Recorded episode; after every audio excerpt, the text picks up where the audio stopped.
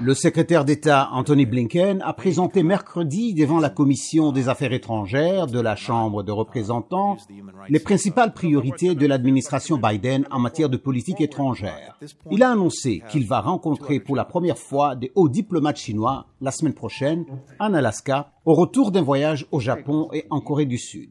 Cela a bien suscité un certain nombre de questions de la part des législateurs. M. Blinken a tenté de les rassurer, disant qu'il va soulever une foule de préoccupations américaines et que pour le moment, il s'agissait d'une réunion formelle et ponctuelle. À ce stade, il n'y a aucune intention pour une série de discussions suivies. Ces engagements, s'ils doivent suivre, doivent vraiment être basés sur la proposition que nous constatons les progrès et résultats tangibles sur les questions qui nous préoccupent avec la Chine. Il a convenu avec un certain nombre de législateurs de deux partis que la répression par la Chine des Ouïghours musulmans et d'autres minorités dans la région du Xinjiang équivaut à un génocide. Il a appelé Pékin à donner accès à la communauté internationale et aux Nations Unies. Anthony Blinken, secrétaire d'État. S'ils n'ont rien à cacher, qu'ils nous le montrent, qu'ils le montrent au monde.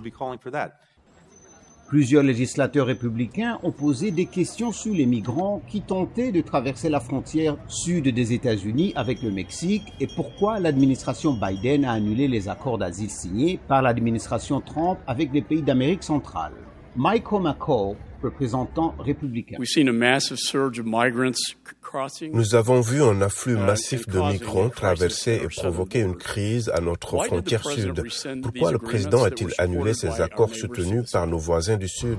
M. Blinken n'a pas répondu directement à cette question, mais a déclaré que le président Joe Biden était déterminé à ce que les États-Unis aient une frontière sûre, ordonnée et humaine avec le Mexique.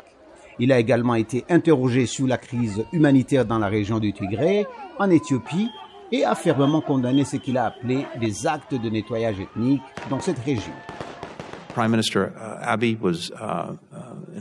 Premier ministre Abiy Ahmed est un dirigeant qui inspire, qui a remporté le prix Nobel de la paix.